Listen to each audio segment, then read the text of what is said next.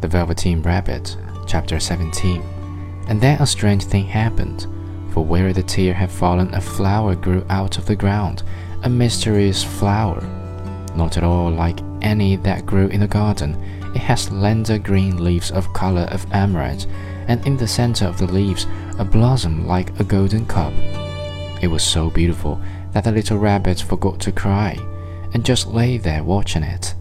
And presently the blossom opened, and out of it there stepped a fairy. She was quite the loveliest fairy in the whole world. Her dress was of pearl and dewdrops, and there were flowers round her neck and in her hair, and her face was like the most perfect flower of all. And she came close to the little rabbit and gathered him up in her arms and kissed him on his velveteen nose that was all damp from crying. Little rabbit, she said, don't you know who I am? The rabbit looked up at her, and it seemed to him that he had seen her face before, but he couldn't think where.